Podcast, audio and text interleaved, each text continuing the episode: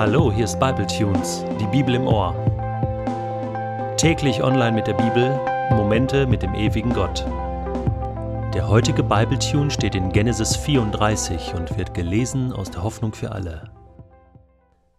Eines Tages wollte Dina, die Tochter Leas und Jakobs, die kanaanitischen Mädchen kennenlernen und verließ das Zeltlager. Als Sichem, der Sohn des Hiviters Hamor, sie sah, fiel er über sie her und vergewaltigte sie. Er verliebte sich in sie und redete ihr freundlich zu, um sie für sich zu gewinnen. Dann ging er zu seinem Vater Hamor.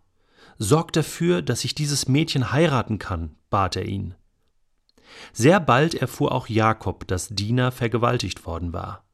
Er wollte sofort etwas unternehmen, aber weil seine Söhne noch auf dem Feld bei seiner Herde waren, hielt er sich zurück und wartete ab, bis sie wiederkamen. In der Zwischenzeit kam Sichems Vater Hamor zu ihm, um über die Sache zu reden. Kaum war er dort, da kehrten auch schon Jakobs Söhne vom Feld zurück. Als sie hörten, was geschehen war, tobten sie vor Wut.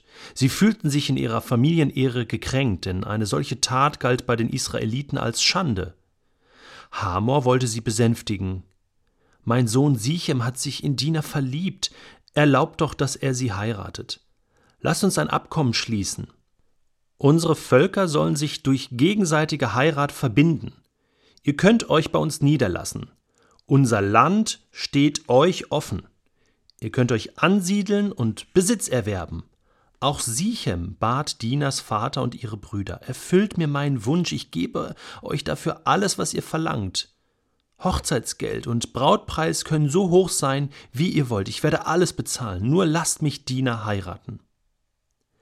Jakobs Söhne aber wollten sich an Sichem und seinem Vater rächen. Sie antworteten scheinheilig, Darauf können wir uns nicht einlassen. In unserem Volk gilt es als eine Schande, wenn wir unsere Schwester einem Mann geben, der nicht beschnitten ist. Nur unter einer Bedingung könnten wir sie dir geben. Ihr müsst alle männlichen Einwohner beschneiden.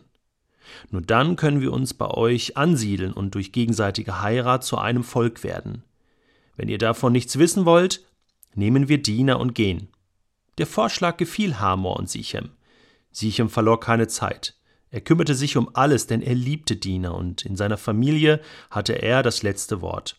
Hamor und Sichem gingen zum Versammlungsplatz beim Stadttor, um die Männer der Stadt von der Sache zu überzeugen. Diese Männer sind friedlich, sagten sie. Wir sollten sie bei uns wohnen lassen, dann können sie selbst Besitz erwerben. Unser Land ist doch groß genug. Wir können uns durch gegenseitige Heirat mit ihnen verbinden. Allerdings stellen sie eine Bedingung. Wir müssen alle männlichen Einwohner beschneiden, so wie es bei ihnen üblich ist. Überlegt doch mal, ihr ganzer Besitz würde uns gehören. Lasst uns auf ihren Vorschlag eingehen, damit sie bei uns bleiben. Die Männer der Stadt stimmten zu und alle männlichen Einwohner wurden beschnitten. Drei Tage später lagen sie im Wundfieber. Da nahmen Dinas Brüder Simeon und Levi ihr Schwert und überfielen die Stadt, ohne auf Widerstand zu stoßen. Sie brachten alle männlichen Einwohner um, auch Hamor und Sichem. Dina holten sie aus Sichems Haus, und dann verschwanden sie wieder. Die anderen Söhne Jakobs plünderten die Stadt aus. Sie rächten sich dafür, dass Sichem ihre Schwester dort vergewaltigt hatte. Alles Vieh, Schafe, Ziegen, Esel und Rinder nahmen sie mit, und was sie sonst in der Stadt oder auf dem Feld fanden. Auch die Frauen und Kinder sowie allen Besitz aus den Häusern schleppten sie fort. Als Jakob davon erfuhr, warf er Simeon und Levi vor, Ihr stürzt mich ins Unglück. Jetzt bin ich allen Bewohnern des Landes verhasst. Die Zahl unserer Leute ist verschwindend klein gegen die Menge der Kanaaniter und der Perisiter. Wenn sie sich zusammentun, ist es aus mit uns, dann wird keiner von uns am Leben bleiben.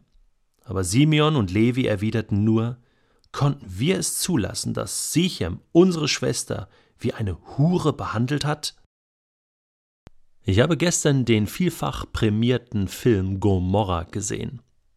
Ein Film, der schonungslos und knallhart über die neapolitanische Mafia, die Camorra, berichtet.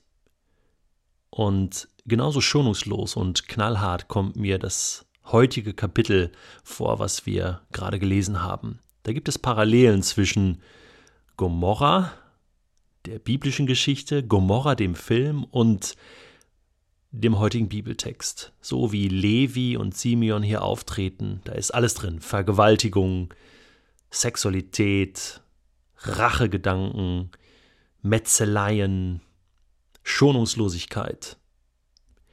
Die Hauptparallele zwischen dem Film Gomorra und dem Kapitel 34 des Buches Genesis sehe ich aber darin, an keiner Stelle kommt Gott vor.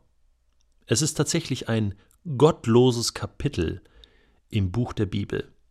Gott kommt gar nicht vor. Es kommen Menschen vor, die vielleicht irgendwo mal was mit Gott zu tun haben, aber ja, mehr auch nicht.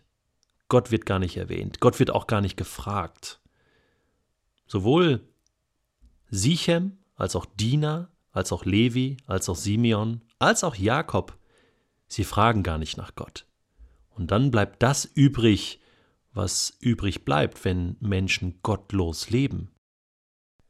Der französische Schriftsteller Antoine de Saint-Exupéry schrieb einmal Folgendes Wenn Menschen gottlos werden, sind die Regierungen ratlos, die Lügen grenzenlos, die Schulden zahllos, die Besprechungen ergebnislos, die Aufklärung hirnlos, die Politiker charakterlos, die Christen gebetslos, die Kirchen kraftlos, die Völker friedlos, die Verbrechen maßlos.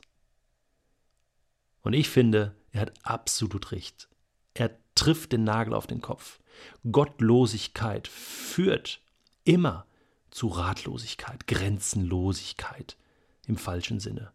Ergebnislosigkeit, Charakterlosigkeit, Kraftlosigkeit, Friedlosigkeit und Maßlosigkeit. Genesis 34 zeigt in knallharter und schonungsloser Weise auf, wohin die Reise geht, ohne Gott. Und wir könnten jetzt hier noch lange diskutieren, aber ich bin davon überzeugt, dass wir heute tausende von Beispielen finden, die genau das Gleiche aussagen. Ohne Gott kommen wir dem Abgrund jeden Tag ein Stück näher. Und nicht nur in Neapel, sondern auch in meinem eigenen Leben finde ich das Ergebnis von Gottlosigkeit. Und ich muss mich fragen, wann fange ich an, wieder voll mit Gott zu leben, in jedem Bereich meines Lebens ihm zu vertrauen. Erst dann wird der Frieden wiederkommen, werden gesunde Grenzen wiederkommen, wird das gesunde Maß wiederkommen. Erst dann werde ich begreifen, was es heißt, Gott zu lieben und meine Nächsten wie mich selbst.